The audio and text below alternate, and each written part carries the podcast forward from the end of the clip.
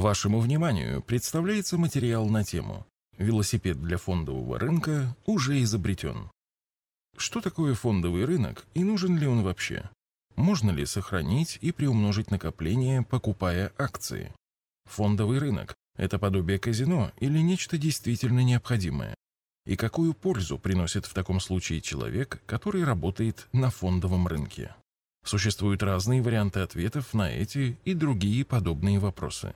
Причем сторонники разных точек зрения ведут друг с другом ожесточенную полемику. Алексей Остапов, заместитель председателя правления УК «Арсагера», также достаточно категоричен. Он считает, что большинство участников фондового рынка в сущности занимаются ничем иным, как созданием вечного двигателя. В беседе с журналом «Наши деньги» Алексей Остапов напомнил о том, что вечный двигатель невозможен, а также объяснил, почему УК Арсагера готова платить деньги тем, кто соглашается постигать фундаментальные закономерности рыночной экономики. Алексей, здравствуйте. Первый вопрос. На сайте УК Арсагера написано, что ваша миссия – создание правильного представления о финансовых рынках, рынке недвижимости и инвестициях. Расскажите, как вы сами получили это представление? Это была какая-то суперкнига, которая открыла вам глаза. В больших и толстых книжках, к сожалению, не пишут о простых вещах. Там могут подробно написать о каких-то коэффициентах, о том, как оценить компанию, как сравнить прибыль со стоимостью акций и прочее. А вот зачем людям вообще нужны акции, никто не пишет. Считается, что это понятно само собой. А разве не понятно? Если вам понятно, тогда скажите мне, для чего нужны акции? чтобы купить их дешевле, а потом продать дороже и заработать. Или не заработать, если акции упадут в цене. По-вашему, выходит, что фондовый рынок – это игра? В каком-то смысле да. Это и есть основное заблуждение, активно подкрепляемое СМИ. В основном из уважаемых изданий даже была колонка, авторы которой заявляли «Мы научим вас, как выиграть деньги у фондового рынка». Такое заявление сразу говорит о том, что люди не совсем понимают, в чем смысл. Многие, как и вы, полагают, что фондовый рынок – это нечто вроде большого казино. Вы купили акции у лица, которое получило за них деньги. Потом вы продаете их другому лицу. Если вы продали дешевле, чем купили, то оставили кому-то свои деньги. Если продали дороже, значит чьи-то деньги достались вам. Вроде бы очевидно, что одни игроки выигрывают, другие проигрывают, а зарабатывает тот, кто умеет обыгрывать других. Выходит, что правительства многих стран ради развлечения своих граждан устроили огромный игровой клуб. Это еще более очевидно, когда видишь, что котировки ежедневно то растут, то падают. И если бы люди не умели строить длинные статистические ряды, то понять, что в средней статистике акции только растут, было бы непросто. А что, они действительно только растут? Объясняю на примере. Мы все знаем, что человек смертен, и он все время движется от рождения к смерти. Представьте, что вы возьметесь в течение года отслеживать состояние его здоровья. Выясняется, что во втором полугодии он съездил на курорт, подлечился, стал чувствовать себя лучше, чем полгода назад. Но вы же знаете, что в итоге он все равно умрет. Однако, если вы будете строить экстраполяцию по этим точкам внутригодичного периода, вы даже можете сделать вывод, что человек молодеет. Хорошо, но при чем тут акции? Вы, как и многие другие, наверняка думаете, что колебание курса акций – это явление, которое возникает само по себе. Постараюсь доказать, что это не так. Люди всегда стараются делать то, что делать проще. Печатать деньги проще, чем создавать блага. Именно поэтому, когда мы подводим статистику, мы видим, что акции растут именно в номинальных величинах, то есть в деньгах. А любая акция – это право собственности на результаты деятельности того бизнеса, акции которого вы купили. Потом вы продаете акции за деньги, а деньги можете обменять на другие блага. Но сами по себе деньги ценности не имеют. Поэтому, когда мне говорят, что все упадет, я спрашиваю, все упадет относительно чего? Отвечаю, все упадет в деньгах. То есть вы хотите сказать, что в условиях кризиса, когда люди начнут производить меньше благ, стоимость денег, которые нужны, чтобы этими благами обмениваться, вырастет? Самый недавний пример – недвижимость. Во время кризиса 2008 года говорили, что недвижимость упадет в три раза. Однако объемы ввода недвижимости не увеличивались, они скорее сокращались. Денежная масса увеличивалась, это видно из статистики ЦБ. И вы хотите сказать, что в условиях, когда недвижимости как товара становится меньше, а денег больше, цена квадратного метра должна падать? Это не абсурд? Закономерность состоит в том, что услуги и товары в деньгах всегда будут расти. А кто имеет права на товары и услуги? Те, кто имеет права на результаты деятельности бизнеса. Соответственно, стоимость этих прав будет всегда расти. Когда я приезжаю на заправку Лукойла и вижу, что бензин подорожал, я, как ни странно, не огорчаюсь, потому что знаю, бизнес, совладельцем которого я являюсь, купив акции Лукойла, является получателем выгод от повышения цен. Я нахожусь по одну сторону баррикад с бизнесом, повышающим цены, а обладатели денег – по другую. При этом колебаться в краткосрочных периодах стоимость акций может сколько угодно. Выходит, что акции – это гарантированный источник обогащения? Для наших людей очевидно, что чем полезнее их труд, тем большую им платят зарплату. Понятно и то, что товары, которые они покупают за деньги, создаются бизнесами. Но мало кто понимает, что функция владения бизнесом не менее важна, чем функция труда, особенно в нашей стране. Ведь товаров и услуг у нас создается очень немного. Поэтому если не будет расти число владельцев бизнесов, развитую экономику не построить. Есть еще одно соображение.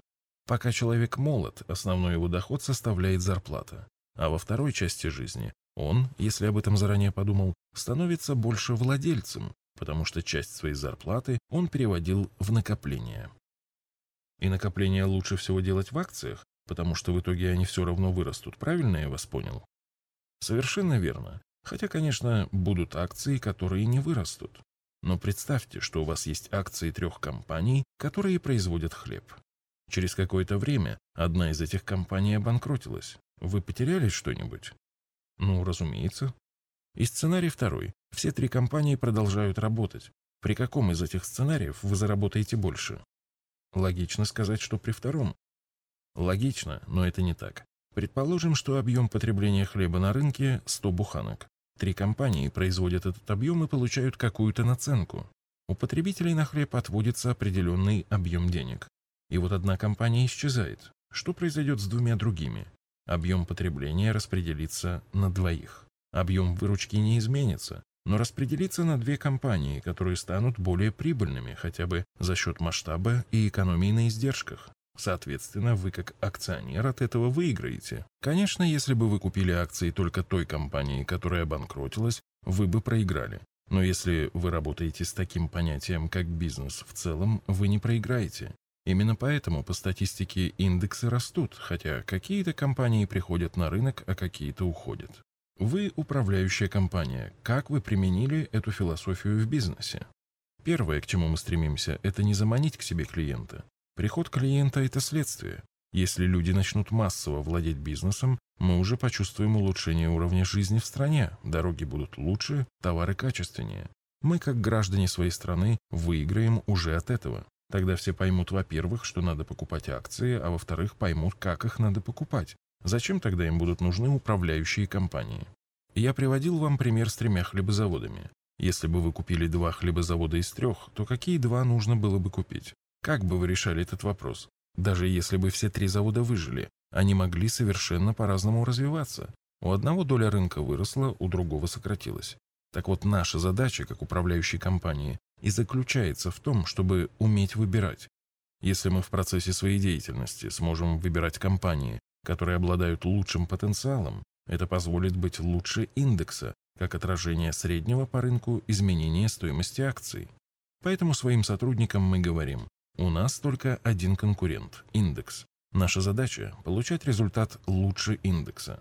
Только в этом случае наш продукт будет востребован. А у других управляющих компаний другие задачи. Очень многие управляющие вам скажут, что главное – уметь играть на колебаниях курса акций. О том, чего стоит такой подход, я уже рассказал. В большинстве инвестиционных компаний вы увидите людей, которые смотрят в мониторы, следят за ситуацией на фондовом рынке. Вам может показаться, что эти люди чуть ли не пророки, они знают все. По нашему мнению, правда состоит в том, что это сообщество людей, которые ищут вечный двигатель. Они спорят друг с другом, чей вечный двигатель лучше. Но слава богу, если кто-то скажет «я знаю закон сохранения энергии, поэтому мне не нужно отдельно рассматривать каждый проект вечного двигателя». То же самое можно сказать о разных системах игры на фондовом рынке. Мы пытаемся этот стереотип сломать. Мы могли бы сказать, что не играем на колебаниях. Но я скажу больше. Играть на колебаниях не умеет никто. Ну а как же еще может заработать держатель акций? Ведь в этом весь смысл фондового рынка, что сегодня у акций цена одна, а завтра другая. Посмотрите список Forbes. Вы там хоть одного игрока на колебаниях видели? Все это владельцы бизнесов. А как же разные гуру, которые ездят по миру и читают лекции о том, как заработать на колебании курсов? А сами гуру зарабатывают на колебании курсов. Основной доход они получают от чтения лекций о том, как разбогатеть на колебании курсов. Люди для того и становятся гуру, чтобы зарабатывать на обучении других. Очень неплохой бизнес. Мне вот недавно позвонили и предложили посетить семинар одного такого гуру за 5000 рублей. На семинаре 100 человек, и того, значит, 500 тысяч рублей за 4 часа работы. Вы говорите, что главным фактором является успешность бизнеса компании-эмитента, но существует ведь и обратная зависимость. Колебания курса акций влияют на бизнес. Стоимость акций зависит от того, как работает компания-эмитент. Сколько компания заработала, столько вы и получите, даже не зная курса акций. Предположим, вы купили 90% акций компании по рублю, 10% обращается на бирже. Потом курс упал до 50 копеек, но вы открыли баланс и видите, что на одну акцию приходится 3 рубля. Какая разница, за сколько торговались эти 10%? И вот вы решили ликвидировать компанию и получили на каждый вложенный рубль 3 рубля. Секрет в том, что в течение дня при огромном объеме торгов оборачивается не более 0,2% акций компании. Они и создают биржевую стоимость бизнесов. В 1998 году «Газпром» по оценке биржи стоил меньше 1 миллиарда долларов. Тогда никому даже в голову не могло прийти, что его выручка будет составлять 120 миллиардов долларов, а прибыль 35 миллиардов. Ну а вы тогда на чем выигрываете, если колебания ничего не значат? Мы знаем, что акции растут в долгосрочной перспективе. За этим ростом стоит ежедневный труд людей. Рабочие, которые добывают нефть в компании «Лукойл», идут утром на работу, независимо от того, растут или падают акции «Лукойла». Наша задача просто сравнивать все акции между собой и выбирать лучшие. В России примерно 250 акций разных компаний, у которых достаточная ликвидность для проведения операций.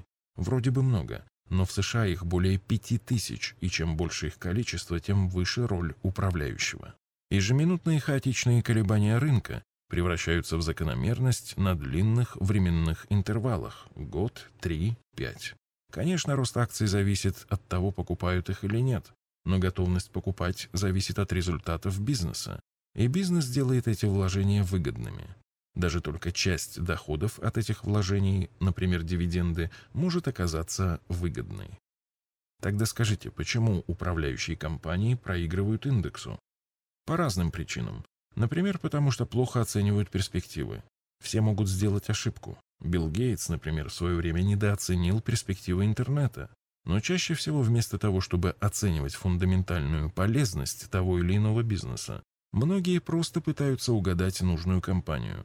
Представьте, что на рынке всего два игрока, и они продают друг другу одну и ту же акцию. Эта акция растет в цене из-за того, что компания приносит хорошую прибыль. Результат у обоих может быть положительный, как это ни странно. Но самое любопытное то, что у обоих он может быть и отрицательным. Каким образом? Очень просто. Они совершают сделки и платят комиссию. Число сделок может быть таким, что комиссия съест весь прирост, который дала акция. Посмотрите годовые отчеты биржевых брокеров. Это все деньги, которые им заплатили спекулянты. Отсюда и получается эта жесткая статистика. 80% участников рынка проигрывают индексу. Но самое интересное вот что. Если кто-то из двух игроков остается в плюсе, то он думает, что заработал на колебаниях. Ему ни за что не придет в голову, что он заработал благодаря бизнесу, акции которого он покупал и продавал. Надо понимать, что зачастую люди становятся богатыми не потому, что они умнее других, а потому что остальные ведут себя глупо. Например, снижение индекса на 80% в 2008 году – это на самом деле индекс глупости участников рынка. Допустим, вы убедили меня в том, что вы работаете не так, как другие управляющие компании. Но как вам убедить в этом потенциальную клиентуру? Объяснить очень трудно, особенно если учесть, что многие брокеры заинтересованы в том, чтобы поддерживать миф о возможности выиграть на колебаниях. Фондовый рынок вкладывается в России, как я уже говорил, всего 1% населения. Вложив 100 тысяч рублей, брокеру вы заплатите 100 рублей комиссии. Поэтому надо создать у клиента иллюзию, что можно сказочно обогатиться, играя на колебаниях. В этом случае вы платите по 100 рублей каждый день. Я понимаю, что у нас не получится разубедить всех потенциальных игроков. Всех спасти не удастся. Китайская мудрость гласит, учитель приходит тогда, когда ты к этому готов. Надо пытаться, иного пути нет. Ну и каковы ваши успехи в разъяснительной работе? Кто лучше поддается обучению? Когда мы пытаемся разговаривать на данную тему с 30-40-летними людьми, которые вроде бы должны быть нашей основной аудиторией, это, как правило, оказывается бесполезно. Люди в этом возрасте в большинстве своем теряют способность чему-то учиться. В нашей стране у людей в этом возрасте уже складываются определенные понятия о том, как зарабатываются деньги. Попилить, откатить и так далее. Мы пришли к выводу, что надо строить лепрозорий. То есть, надо отделить от этой массы тех, кто еще не заражен. Иными словами, тех, кому еще можно объяснить, что вполне реально стать обеспеченным человеком, регулярно инвестируя в бизнесы. Поэтому мы предпочитаем работать с молодежью. Иначе они невольно усвоят от тех же 40-летних мужиков, что заработать хорошие деньги можно только коррупцией. А между тем, именно благодаря регулярному инвестированию водители автобусов в Швеции выходят на пенсию миллионерами. У студентов, которых мы учим, денег зачастую нет. Но ведь и они когда-то станут постарше и обеспеченнее. И в том, чтобы донести знания о фондовом рынке до тех, кто способен их воспринять, заключается миссия нашего бизнеса. Эта задача сама по себе некоммерческая. Мы даже сами даем деньги на первоначальные инвестиции тем, кто согласен учиться и успешно сдает наш специальный тест «Основы инвестирования». Но от того, насколько успешно мы ее решаем, зависит в конечном счете и наш коммерческий успех. Просто это долгосрочная стратегия. Но это все можно объяснить более или менее продвинутым людям, а что делать всем остальным? Становиться продвинутыми, другого пути нет. Сколько времени человек тратит на то, чтобы научиться стать профессионалом и зарабатывать своим трудом? Школа, вуз, потом еще на работе он продолжает учиться, и того лет 15-20. А сколько времени он тратит на то, чтобы научиться распоряжаться результатами своего труда? Редко, когда одна десятая часть этого времени. А это, возможно, даже более полезный навык. Ведь пока человек молод, он может зарабатывать деньги, будучи наемным сотрудником. Если он профессионал, то зарабатывает он хорошо. Но что потом? Подумайте об этом. С другими материалами по вопросам вложения денег вы можете ознакомиться в нашей книге «Заметки в инвестировании». В электронном виде книга распространяется бесплатно и доступна для скачивания в удобном формате на нашем сайте arsagera.ru.